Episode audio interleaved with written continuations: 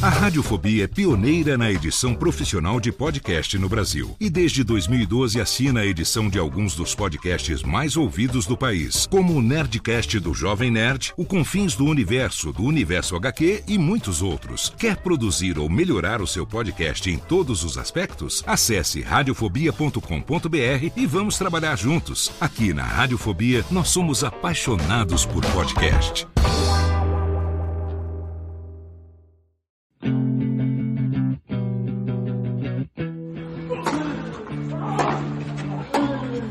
Drop Shot na paralela. O boletim sobre Roland Garros 2020, o Grand Slam francês em tempos de pandemia. Apresentação de Jeff Paiva, comentários de Ariane Ferreira e participação de convidados especiais. Ready?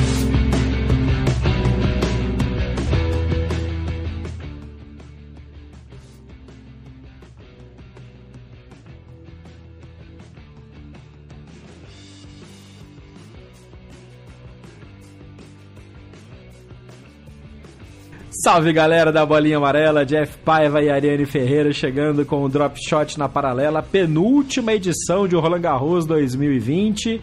Chegamos às semifinais. O bicho está pegando e temos surpresinhas esperando a gente nesses jogos, né, Nani? Bem-vinda. Muito obrigada. Boa tarde, bom dia, boa noite. Eu sei que você está ouvindo a gente, ouvinte. Seja muito bem-vindo. É, a gente tem uma surpresa, a gente tem umas surpresas muito boas. A gente, enquanto sul-americanos, tem que ficar feliz com esse torneio, não é verdade? Então, bora falar de tênis. Bora falar de tênis no saibro pesado de Paris, cada vez mais frio, até porque estamos avançando no calendário cada vez mais frente fria chegando em Paris e o povo se agasalhando. As cenas do, dos poucos espectadores nas arquibancadas da Philippe Chatrier tá sensacional, que tem uns casacos que parece que é Pantártica, né? Mas só que a gente vê o pelo no casaco, aqueles casacos que tem o capuz com, com pelo, né? E a gente vê o pelo voando porque o vento está batendo loucamente. E é uma coisa que a Ariane já tinha comentado quando a gente estava falando do teto de eu acho que era do teto do US Open e depois a gente falando do torneio do Estoril, que quando se constrói uma estrutura em cima de outra, onde o pessoal já jogava, o vento. Não, minto, do torneio de Miami que rolou isso também. É, o vento encana de maneira diferente. E é o que está acontecendo na Felipe Chatrier também, né? Exatamente. E aí, o que está acontecendo é, hoje, por exemplo, o Djokovic teve que se adaptar ao vento, isso foi o que ele disse na, na Eurosports depois da partida, para conseguir achar um jeito de vencer o Carreño Busta. Ele teve que contar com a ajuda do vento. Vai vendo. Então, só naquela hora que ele estava naquele momento ali dentro da quadra, para poder vencer. E isso me lembra muito a final de, de, do US Open de 2003, em que o vento fez o que quis do Juan Carlos Ferreiro e ajudou o Wade Roddick, que não tem nada a ver com isso, foi lá ganhou o único Grand Slam dele. É isso aí. Mas é, é, o vento é um negócio bem complicado. E, e, vem aquela coisa que a gente já comentou em outras edições, que toda a estrutura de Roland Garros, toda a estrutura de bola, de quadra, estrutura física, é feita para o mês de maio e junho em Paris que é uma pegada meteorológica. Outubro é outra formiga, e essa formiga é marvada. Anfã, já que a Nani falou, então vamos começar falando de Novak Djokovic e Pablo Carreño Busta, que foi a última semifinal a ser disputada. Acabou agora há pouco, a gente está gravando na noite de quarta-feira. Eu perdi a noção de hora, tá uma bagunça, mas enfim. Estamos gravando na noite de quarta-feira no Brasil, já quase madrugada. Quase não, né? Tecnicamente madrugada em Lisboa, né, Nani? É, na verdade falta, sei lá. É madrugada já, gente. Vai dar 11 horas da noite. Dependendo de, da hora que você acordou, é, já é madrugada. Então é madrugada, é madrugada. É isso aí. Pode crer. Dependendo da hora, é madrugada. Djokovic perdeu o primeiro set por 6 a 4 e depois fez 6-2, 6-3, 6-4, mas não foi essa facilidade toda que o, que o placar aparenta, não, né? Não. Aliás, o Carrinho Busta precisa aprender a lidar com certas coisas, inclusive com, com o momento em que ele está em vantagem. Gente do céu, deu, deu um pouquinho de nervoso, assim. Porque o, o Djokovic fez uma leitura interessante do jogo. O Djokovic fala que ele não se antecipou na bola durante uma hora e meia. E ele tem razão. O primeiro set durou 50 minutos. A quebra dele veio quase no, do meio para o final no segundo set. Sendo que o Carrinho Busta teve breakpoint várias vezes antes dessa quebra que ele sofreu no segundo set do Djokovic, e aí essa quebra acabou configurando a virada do Djokovic. O Carrinho Busta precisa lidar com certas coisas. Eu, é, o Matt, o Matt Wilander, não, Jesus. O John McEnroe, ah, eu tô olhando uma foto do Wilander, falei do Wilander. O McEnroe foi hoje um dos convidados do, da Eurosports, ele fez o seguinte comentário. O Carreiro Busta tem que ser um jogador a ser superado pelos quatro melhores, os três melhores tenistas do mundo, porque ele não sabe ter vantagem diante de ninguém. E o McEnroe tá certíssimo. Assim, é, é o, o, claro exemplo desse, desse comentário foi esse jogo de hoje. Foi estranho ver o Pablo, porque o Pablo apertou muito. É, me parece até que o Djokovic, sabendo disso, é, não se abalou muito com a derrota no primeiro set, voltou pro segundo, trabalhou os pontos e sabia que tinha três sets para ganhar, né? Exato, é aquela coisa. E, e se ele, porventura, visse a perder algum dos outros sets, que não fosse o segundo set, a, qualquer momento ele podia virar a partida contra o Carrinho Busta. E eu acho que esse é o, o gap que ainda o Carrinho Busta não atravessou. Assim, já fez mais de uma semifinal em diferentes Grand Slams. Deu. Passou. Foi aquela coisa estranha contra o Zverev no, em Nova York.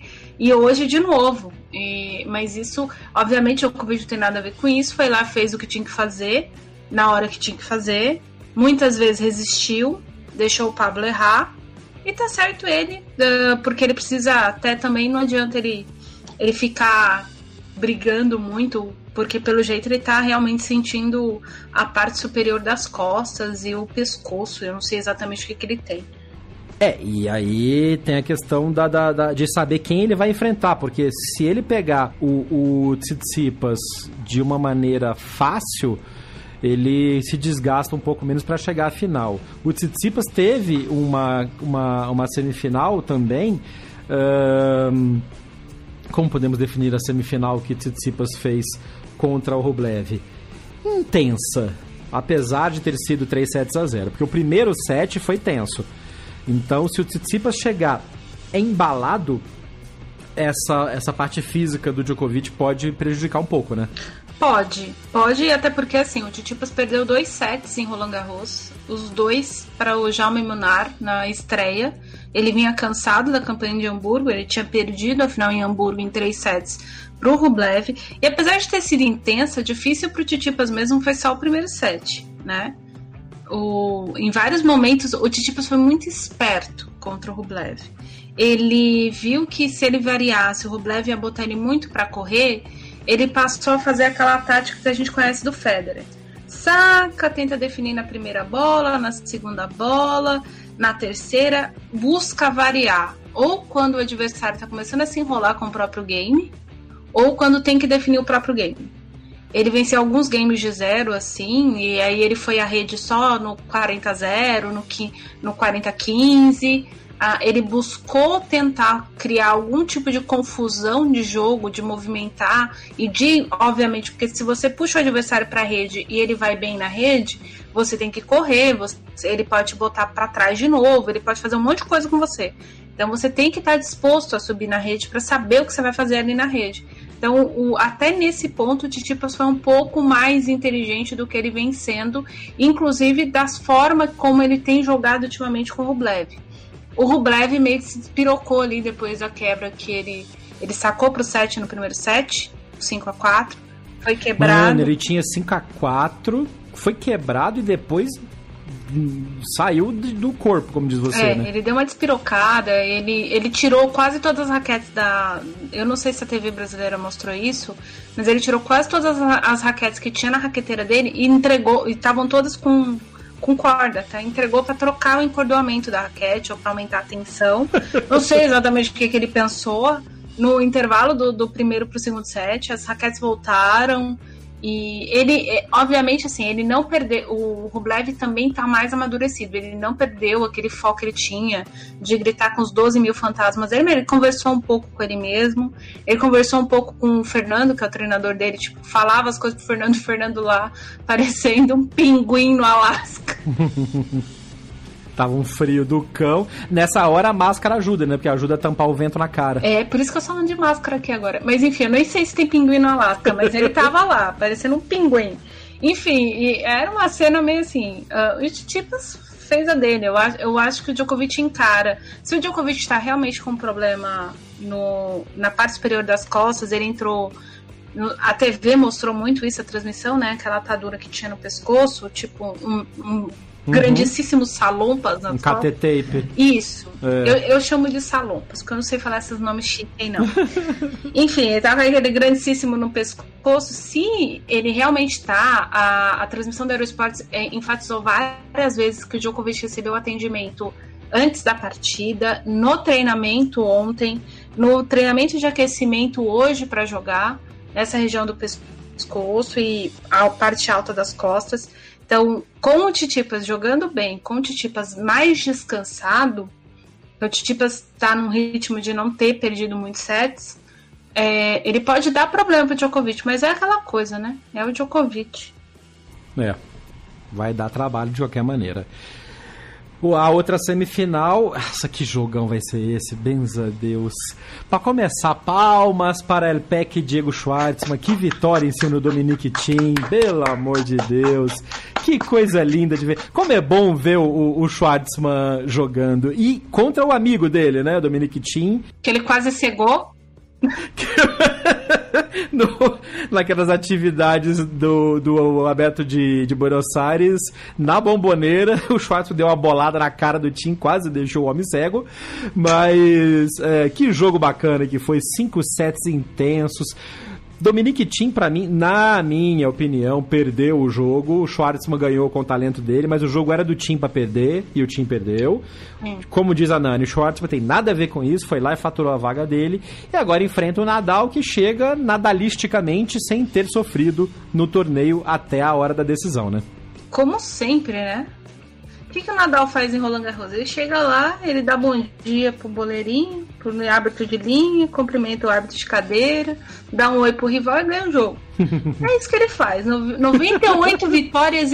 Cara, o cara entrou em quadro em Roland Garros 100 vezes na vida dele. 100. Ele venceu 98 vezes. O que eu posso falar de um ser humano desse? Eu não posso falar nada eu simplesmente tenho que bater palma para ele também. Porque, aliás, o Sinner, a gente precisa dizer o seguinte: olha, o Nadal foi lá, deu uma aula, tal, mas calma, gente. O Sinner é um, um, um adolescente das fraldas, para começar. Um petis. Ele é um petis. E eu nem sei falar petis em, em, italiano, que é o que a gente tinha que ter falado certo aqui. Mas enfim, um menino. É um ragazzo. É um, é um ragazzo, é um bambino, é um bambino. Piccolo, é um bambino, é, é um bambino, é um bambino. Piccolo é uma coisa mais, mais familiar, né? Como eu não sou parente dele, vamos chamar ele de bambino. É. é mas enfim, o... ele até deu muito trabalho no primeiro e segundo set. No terceiro set ele estava cansado, a campanha dele tem sido desgastante, ele vinha de fazer mais jogos antes de Roland Garros. Então tudo isso entra, entra a questão emocional, você tá dois sets abaixo contra o Nadal em Roland Garros. E aí, se você não lê a biografia do Guga, você lê a biografia do Guga quando ele, ele descreve a primeira partida dele contra o Thomas Muster uh, em Roland Garros. Que ele olha pro Muster, o Muster ganhou o primeiro set, ele fala, ah, gente, eu vou embora pra minha casa e tal. Uh, enfim, é, e aí o Guga até fala que da segunda vez que ele enfrenta o Muster, que ele vai, vence o primeiro set, ele fala, ó, oh, ganhei o primeiro set. É o Muster. Problema dele. Ó. oh. Né? E isso tá. Isso é, tá, ele que lute. Isso é muito. E, e, outra, tô usando o Muster como exemplo, porque essa semana o Fernando Merigeni foi página no domingo. É, interna do L'Equipe, do especial de Roland Garros do L'Equipe, eles fizeram uma entrevista uhum. com o Fino. Até uhum. o pessoal da Tênis View é, é, pegou a imagem da, da página e, e compartilhou no Twitter. E o, o Meridiane mesmo fala, não tinha ninguém pior do que o Muster para se enfrentar em Roland Garros. Nos anos 90 era realmente o Muster, depois ali numa segunda escala o Brugueira. É, ele era o rei do Saibro, é, né? Ele era um, tanto é que ele tirou um monte de gente do nada, pessoas que já tinham desistido de ser tenistas profissionais viraram top 20 aí por conta do Muster. Dentre eles, a Anastasia Sevastova é a pessoa mais, é. mais bem sucedida das pessoas que ele aconselhou. O Dominic Thiem também é uma pessoa que foi aconselhada sim, pelo Thomas Muster. Sim, sim. Então, é, tem todas essas questões. Por que eu tô falando do Muster? Porque o Muster dos anos 2000 é o Nadal. Boa! E com um grau de excelência muito maior, né? Então é muito difícil, assim, para um menino como o Sinner. Eu acho que o que o Sinner fez nesse torneio foi gigantesco para ele, para o tênis italiano.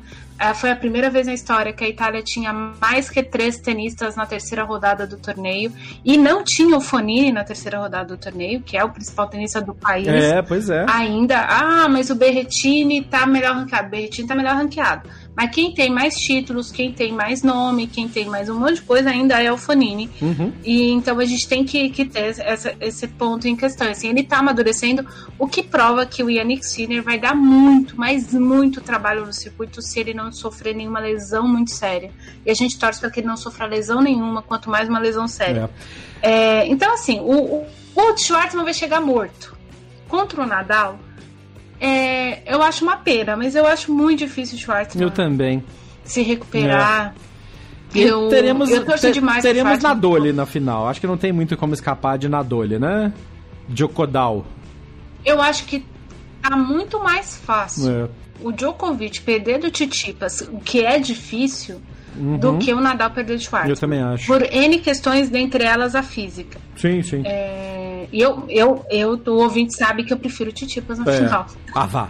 Eu gosto de novidade. Eu ah, gosto vá. de novidade. É, agora, entre nós aqui, considerando que as condições normais de temperatura e pressão vão se manter, e teremos Djokovic e Nadal na final. Eu acho que é uma das finais em que os dois chegam mais inteiros, mais difíceis de, de prever, né? Nenhum dos dois tem algum handicap, alguma coisa que fale, não, tá muito mais para um do que para outro. Em chegando os dois e não sofrendo desesperadamente na semi, vai ser um jogaço.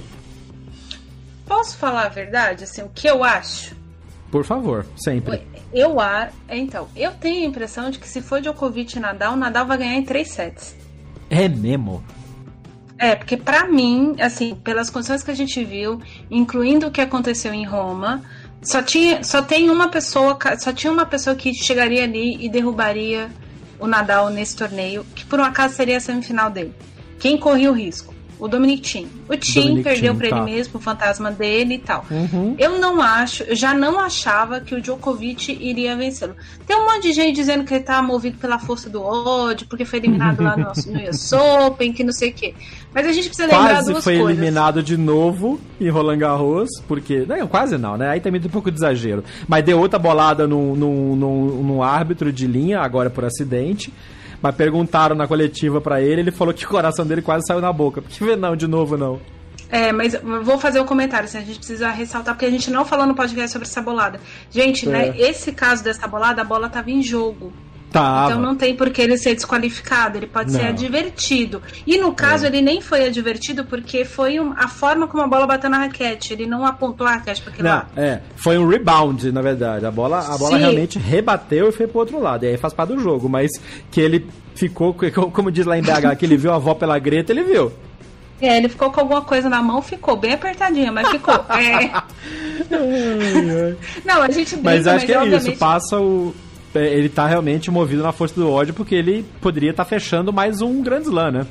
Sim, mas aí que tá, tipo, o imponderável sempre entra em quadra. Eu não sei, gente, eu tenho a impressão de que assim, a gente tá falando, ah, o Djokovic tá movido pela força do ódio. O Nadal fala que não joga para bater recordes, mas que ele joga para vencer torneios.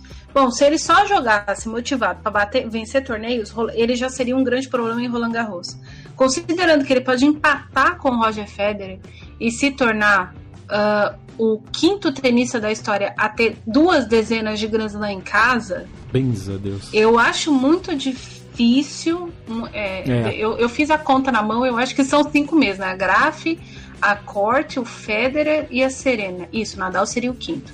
É, eu acho muito, muito, muito difícil tirarem esse Roland Garros do Nadal. Por quê? Porque, do mesmo jeito que o Federer sabe se ele conquistar algum outro Grand Slam, é muito mais fácil ele fazer isso em um Wimbledon, uhum. o Nadal sabe que o pão dele se chama Roland Garros. Se chama Roland Não importa então, tudo a isso bola, não importa o saibro pesado, o tempo diferente, é isso. É. Inclusive, falando em bola, teremos na, é, na sexta-feira agora, a gente vai gravar com o Francisco Neto que é embaixador Wilson, tem uma loja de, de, de tênis em João Pessoa, na Paraíba, está testando também a bola oficial de Roland Garros e vai falar com a gente para tirar o resto das dúvidas técnicas que a gente ainda tem sobre a questão da bola neste grande slam. A gente fez já o playtest, como a gente comentou no último episódio, e com a entrevista com o Francisco, vamos completar o material para colocar no ar pós Roland Garros, inclusive com o link para você comprar a bola direto no site da Wilson do Brasil.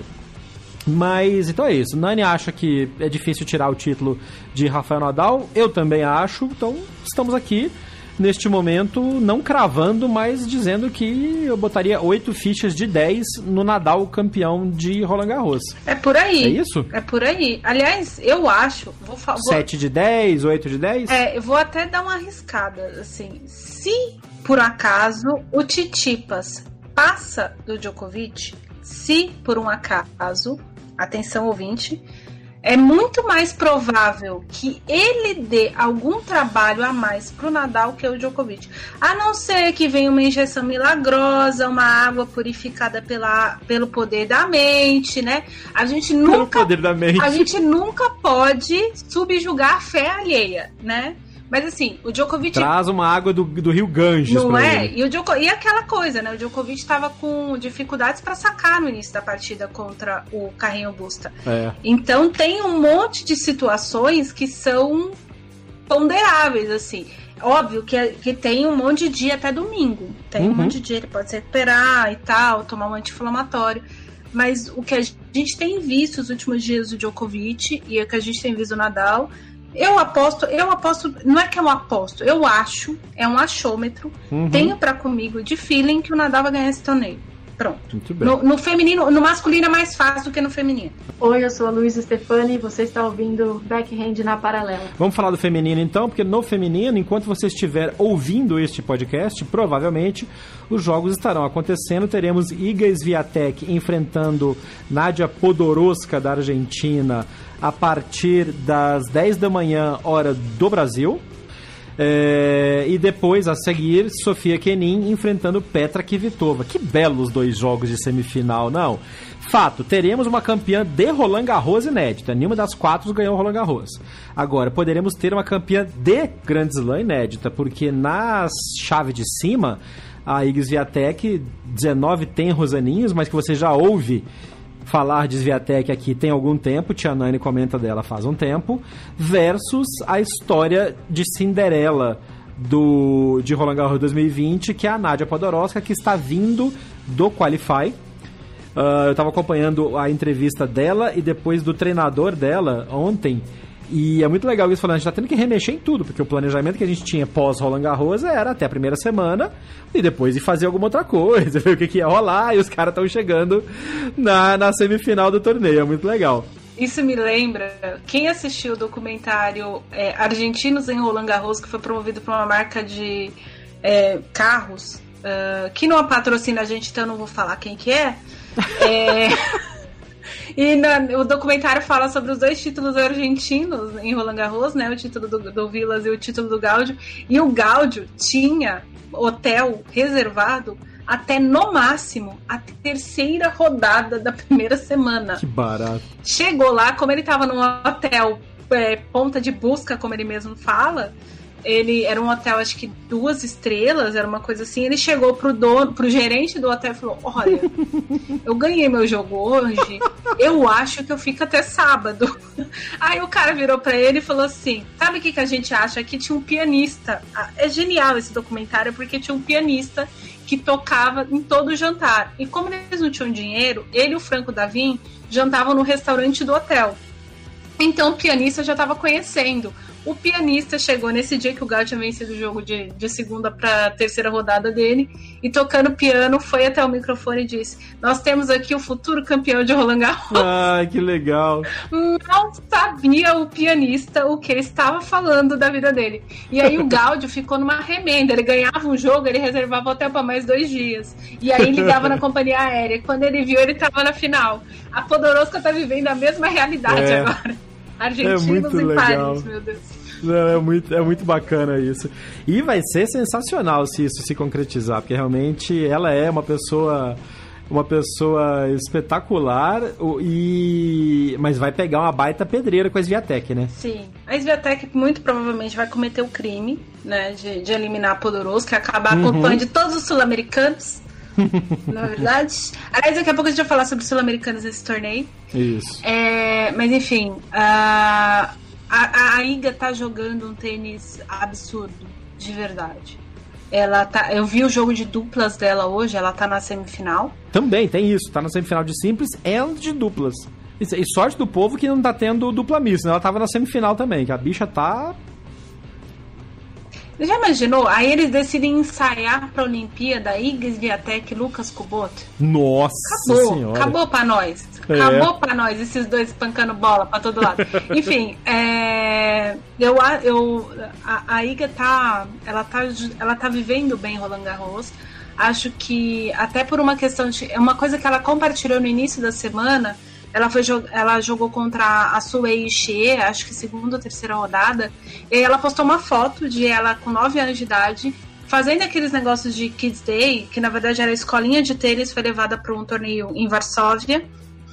E ela era uma das crianças, e ela jogou tênis dupla com a, a Sui Wixie contra a 20 e uma outra garotinha. Que legal. E aí ela pegou e, aí ela pegou e falou assim: a oportunidade de ter convivido com essas pessoas desde muito cedo e aprendido com elas, enquanto eu olhava como ídolo e hoje dividi o circuito com elas, me faz aprender duplamente. E então, se ela teve esses acessos, ela muito provavelmente teve acesso à Radvanska, a, a Guinesca em específico, uhum. né? Porque a Úrsula ainda joga. E a Agnieszka já deve ter dito para ela o que, que foi o gap dela dela não ganhar um Grand Slam, assim. É. Porque, pelo amor de Deus, Agnieszka, acho que é uma das maiores revoltas que eu tenho no circuito feminino, a Agnieszka não ter um título de Grand Slam. E acho que a Sviatek vai cometer o crime, seja, ou, seja agora, é muito provável que ela cometa esse crime agora. Né? A não ser que a que Vitova passe da, do lado de baixo. É. Se passar Kenin e a Sviatek passar em cima, a Sviatek vai ser campeã de Roland Garros. Boa. É, ela vai cometer esse crime em alguma hora. Tem uma história ótima da Podoroska contando, na, na, na, na, na verdade o técnico dela contou, que eles trocaram a raquete da, da Podoroska esse ano. Nossa. E na verdade ela não estava achando nenhuma raquete que estava dando para ela, estava dando legal para ela. E aí ela pegou uma das raquetes Uh, e não conseguia, não conseguia achar, enfim, o feeling, o peso da raquete, cabeça, né? Aquela coisa de, de, de ajustar, botar chumbo na, na, na, numa da ponta da raquete para ver o que, que vai rolar ou não. E aí o, o treinador dela falando que eles pediram pra marca, me manda todas as raquetes desse modelo que você tem, porque ela jogava com uma raquete de 340 gramas, que é o peso da RF97 Autograph do Federer. Aff. É pesada até para alguns do, do circuito masculino, e ela jogava com essa. E ela pegou uma raquete agora de 305 gramas, mas não é bem assim. Então eles tiveram que colocar mais 15 gramas de chumbo. E aí, mais pra frente, num backhand na paralela, eu vou, vou trazer um especialista em raquete para comentar sobre isso, a questão de como ajustar, botar mais peso na cabeça, mais peso no cabo, mas tem quatro meses que ela tá jogando com esse setup de raquete e ela saiu ganhando tudo. Então, quer dizer, parece que funcionou, né? Né? parece que funcionou o, o, o, o, o setup dela. Nossa, isso é muito bom, assim, porque pra gente a primeira vez que eu ouvi falar da Podoroska foi através de uma reportagem do Pablo Malfitano, que é um ex-editor da Fox Sports da Argentina. Uhum. E ela tinha, sei lá, 16 anos e ele já dizia: ela vai fazer semifinal de Grand Slam no mínimo. Olha que legal. E eu até mandei uma mensagem para ele, falei, olha, Pablo, você tava certo. Quando ninguém tava acreditando na menina, que era aquele negócio, ah, é só mais uma Argentina. Uh, o circuito. O, o, a Argentina achou que a última grande mulher deles ia ser a Gisela Duco, e aí acabou, é. né? A Gisela aposentou para criar família, aposentou jovem ainda. Uhum. Então, tipo, meio que frustrou todo mundo e, e enfim. É, é uma grande história. É, uma grande, é mais uma grande história de uma outra grande tenista de Rosário, porque Rosário é a cidade, fica a cercania de Buenos Aires, caso você não conheça, e é a terra natal do Guillermo Coria e de outros grandes tenistas argentinos, dentre eles o José Luiz Clerc, é. que foi o segundo argentino a ter sucesso em Roland Garros, não fez final nem nada, mas fez semifinal mais de uma vez, foi top 10, enfim. É, vamos terminar de falar de chave feminina para poder falar dos sul-americanos, sul que eu tô empolgada com essa a campanha é nossa. é isso, então é isso. Quem você acha, quem você acha que vai pra final? Vai, você acha que então, você falou, você acha que se a Iga passar, ela pegando a Kenin, ela comete o crime? E se a Podoroska passar, tá em aberto? Você acha que é a Kenin com a experiência maior leva? Acho que eu acho que a Podoroska tá cansada para enfrentar uma jogadora com o jogo da Kenin. Tá. A Kenin encurta muito a bola na hora que você não tá esperando e ela faz bolas muito curtas. É, mas como aqui. É, a, a, inclusive a tática que a Podoroska usou contra a Svitolina foi baseada nisso. Quadra, saibro pesado, bola pesada, vamos encurtar, vamos cansar a Svitolina. Exato. Funcionou. Só que agora pode ser o jogo virar contra ela, né? É, e, e tem um, um, detalhe que daí, no caso, se a final for com a Kenin, que conta a favor da Podoroska, é o fato da Kenin não ter achado o saque dela nesse torneio ainda. É. A, a Kenin, ela tá improvisando o saque, né? É é, apesar de ser uma jogadora que. E, e, essa, eu acho que esse é o grande mérito do, do pai da Kenin na formação dela. Ela não é uma jogadora que trabalha com um único tipo de saque, ela tem mais de um tipo de saque, uhum. ela trabalha com mais de um tipo de tática no jogo. E isso pode fazer com que ela consiga vencer a Kvitova. Acho muito difícil porque a Kvitova tá batendo muito forte na bola e tem um outro componente. A Kvitova tá jogando com o coração. Isso não quer dizer que as outras não estejam jogando, cada uma delas está construindo a própria história. Sim. Só que Roland Garros se tornou um grande torneio para Kvitova, porque foi lá que ela provou a mão dela depois do incidente. Do, do incidente, não, né? Uhum. Do, da porcaria é, lá do, do cara que invadiu a casa dela. E, exato, e, e, cortou a mão dela porque tava tentando roubar a casa dela. E quase destruiu a vida da é. menina. Então, a Roland Garros se tornou. Ela tem um. Agora ela tem uma, uma liga afetiva muito importante com o torneio. Na hora que ela foi cumprimentar a Shuai uhum. na quadra, na saída para o jogo de quarta de final, ela chorou diante da Shuai. A Shuai ficou até meio sem ação. Ela chorou na coletiva de imprensa. Eu acho que. O que, que tá acontecendo? Você acabou de ganhar, amiga. Para de chorar, né? Tadinha da Shuai. E, e a Shuai é maravilhosa, então, tipo, a Shuai entendeu a situação ali. Mas eu acho que esse elemento carrega Kvitova para final. E aí, se for a Podoroska, uh, mais fácil, acho mais fácil ainda para Kvitova a Iga co corre o risco de cometer o crime contra a Kenin com um pouco mais de segurança, mas também não acho impossível, caso ela passe, ela vencer a Kvitova na final. Por quê? Porque a, a Iga tem um jogo mais de saibro perto da Kvitova. Isso. Uhum. E tem um outro detalhe. Hoje, hoje a Kvitova na coletiva, na coletiva da Kvitova, perguntaram para ela: ah, oito anos depois, desde a sua última semifinal aqui em Roland Garros, você é uma jogadora melhor hoje no Saibro? Aí ela pega e surpreende todo mundo e diz: Não, eu sou a mesma jogadora. Uau. Se ela é a mesma jogadora, ela corre o risco de ficar na semifinal. É, é Boa. isso. Fala galera, aqui é o Bruno Soares e você está ouvindo o Backhand na Paralela. É... Quer falar do Sul-Americano agora ou a gente fala da semifinal do Bruno primeiro? O Bruno tem a ver com a semifinal. Então vamos falar primeiro do Bruno, depois a gente fala dos do sul-americanos. Tá bom. O que eu quero falar do Bruno é que foi a primeira vez em muito tempo que eu vi o Bruno full pistola. Olha. Ele tava muito puto. Mas por quê? Porque ele pegou uma carninha de pescoço que a gente já, já comentou em outros episódios anteriormente que é o, o a dupla Rajiv Ram e o Salisbury. E assim, o Salisbury é um jogador correto, é um jogador, um bom duplista e tal, parará. Mas o Rajiv Ram é uma puta de uma carne de pescoço. O cara tem um, um, um, um, um spin na bola, um controle absurdo. E, como sempre, o Bruno conversou com a gente logo depois do jogo, falando sobre como é que foi o resultado. Fala Jeff, valeu amigo. Porra, jogaço hoje. É... Não, jogo muito no detalhe. A dupla hoje, número um da corrida, campeão da Australia Open, eles vêm com uma confiança muito grande. É, já vinham antes, né, no início do ano e, e é, pós break, pós é, o retorno do circuito também, que seguiram na mesma pegada. É, são dois caras que jogam muito tênis, né? O, o Rajiv hoje jogou um nível altíssimo de tênis, realmente estava indigesto ali no saque. Mas a gente vem jogando bem também, a gente vem com confiança, vem com energia alta. Eu acho que hoje a gente segurou muito o jogo na nossa energia ali, de, de continuar acreditando, de não baixar a cabeça hora nenhuma, né, nos momentos de dificuldade. E, e, o resultado veio, né? Conseguimos conectar muito bem ali os últimos dois games do jogo. Inclusive foi aquela baita bola ali no 30 iguais para buscar o match point. E é isso aí, seguimos firme, muito feliz com mais esse grande resultado. E é o que eu tenho falado, tem que continuar surfando essa onda, né? De, de confiança, de, de alto nível de tênis, porque é tão difícil, né? Chegar nesse, nesse nível de confiança e nesse momento que tem que aproveitar ao máximo. E aí tem duas coisas a se destacar nisso. Uma é o Pavic estava pilhado, virado no giraia, no acerto e no erro, né? O povo de duplas tá meio louco nesse torneio, né? Todo mundo. não tem um. Não, e aí aconteceu uma coisa que fazia tempo, fazia tempo que eu não via acontecer, que é o Bruno jogar a raquete no chão. É, pois é. No primeiro set ele estava um pouquinho frustrado ali, tinha que dar aquela extravasada.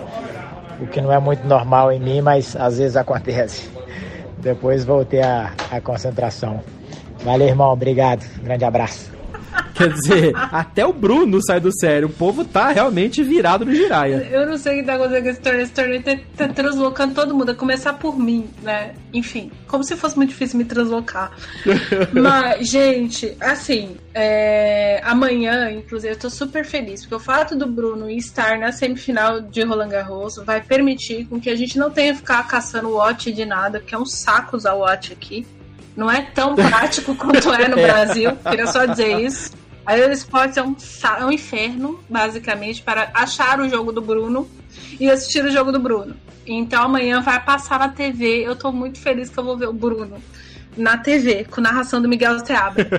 é, mas enfim, eu acho assim, a gente tem que fazer dois comentários. É, apesar do ritmo e eu acho que essa é a grande vantagem dos dois.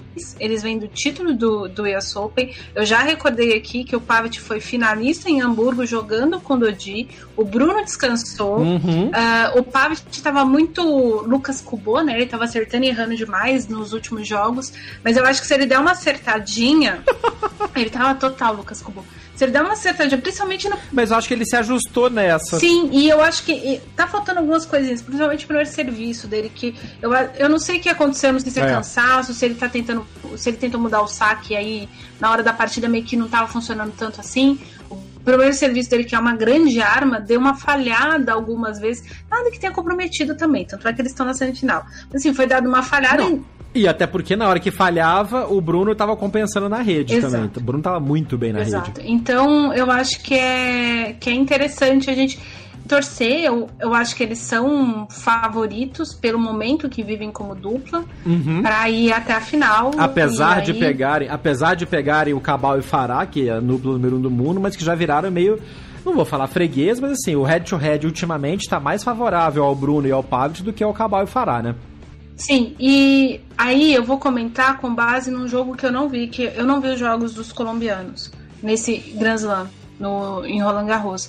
Mas com base no que, gente, que eu vi em Nova York e que a gente tem olhado nos placares, eles têm meio que sofrido um pouco. Aham. Uhum. Então, é, eles fizeram dois é. tie-breaks é... no jogo contra o, o Nilson e o Putz nas quartas de final. Tie-break de 12 a 10, 9 a 7, não tá fluindo, fluindo, não. É, então, enfim, é uma coisa meio complicada de, de mensurar. Com base nisso, eu não vi, voltando a dizer, eu não vi os colombianos jogarem no torneio. Uhum. Eu ainda acho que por, por questões dessas que eu já falei, que o Bruno é o Bruno e o Pavic, o Bruno joga sozinho, Ariane. Uhum. O Bruno e o Pavic são favoritos para chegar à final.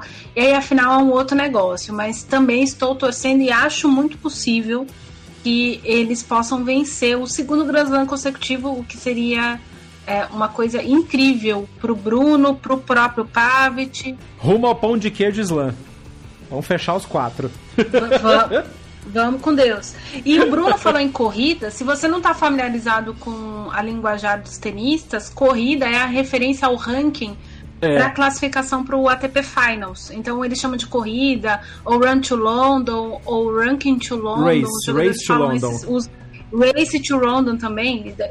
Os tenistas, assim, como é que era o outro negócio?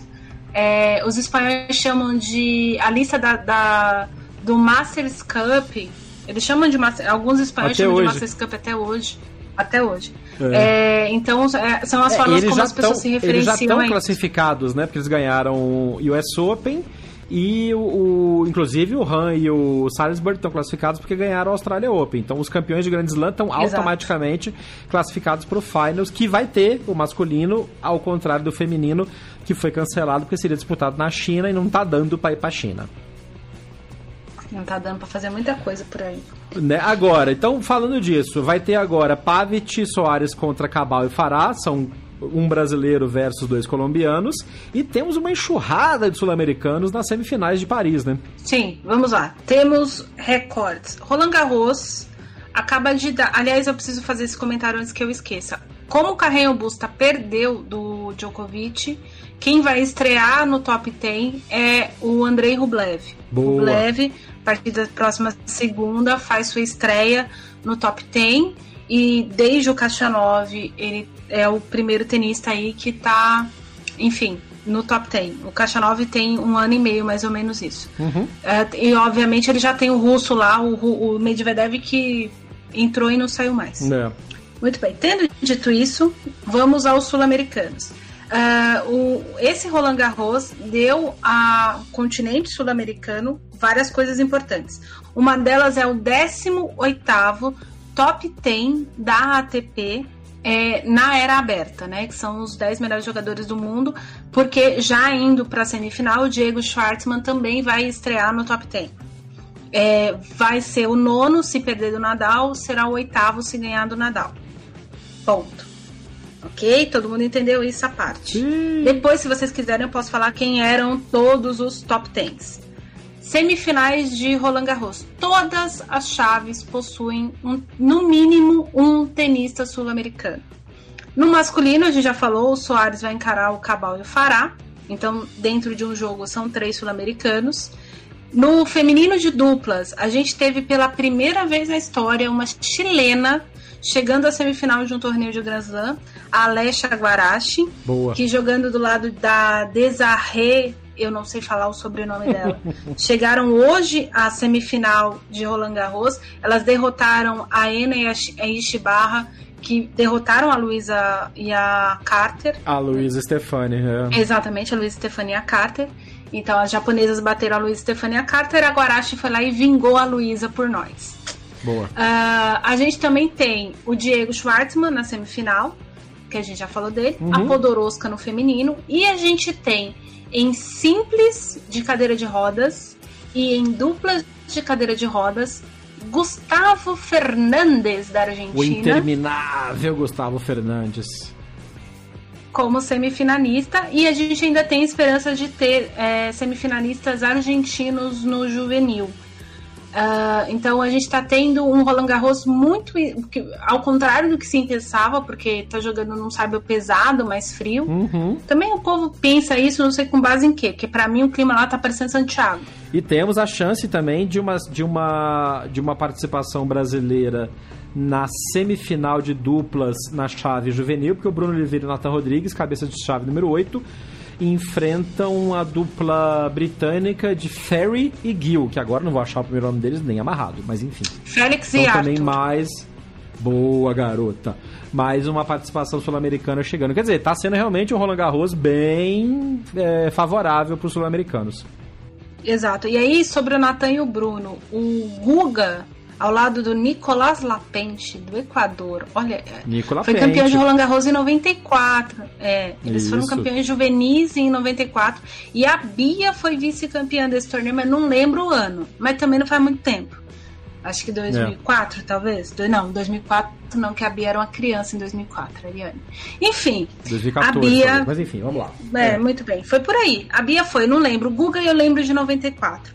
É, mas é isso, minha gente. E só para não dizer que não falei das flores, os, dos 18 semifinalistas que foram. dos 18 sul-americanos que foram top 10 em algum momento da carreira ah, da ATP, 11 são argentinos, né? O Guilherme Vilas, o José Luiz Clarke, o Paco Mancini, o Martin Jait, o Davi Nalbandian, o Guilherme Coria, Gaston Gaudio, Guilherme Canhas, Mariano Puerta, finalista de Roland Garros em 2005, a pessoa que perdeu de Nadal e fez esse crime com a humanidade, Juan Martin Del Potro, Juan Mônaco e o Diego Schwartzman agora. Do Brasil a gente tem o Gustavo Kirten.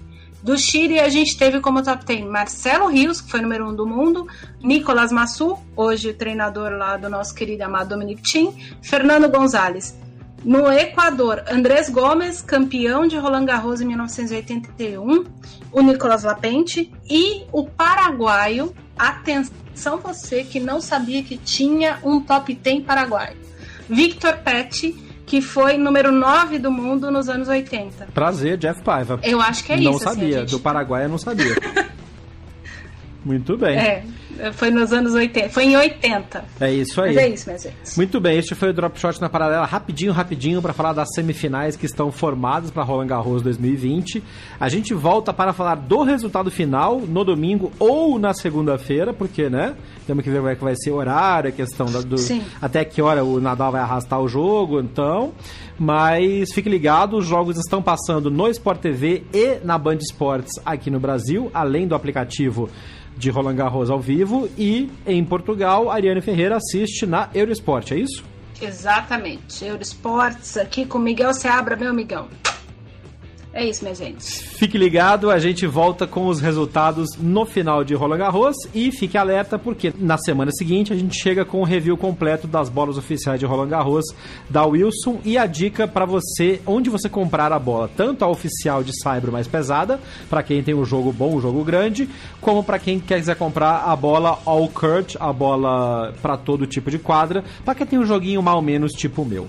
Eu sou Jeff Paiva, você esteve com a Ariane Ferreira no Drop Shot na paralela. A gente se vê no próximo episódio. Você ouviu o Drop Shot na Paralela. Não deixe de acompanhar diariamente as informações atualizadas no Twitter, Facebook e Instagram. BH na Paralela. Este podcast foi publicado pela Radiofobia Podcast Network. Olá, eu sou Léo Lopes e quero convidar você a ouvir o Pod Notícias, a sua dose semanal de informação sobre o mercado de podcasts no Brasil e no mundo. Um podcast curtinho de 15 minutos com o resumo de tudo o que acontece nesse universo do podcast que cresce a cada dia e que chega até você toda segunda-feira às 7 horas da manhã no seu agregador de podcast preferido e também no YouTube. Acesse agora em podnoticias.com.br.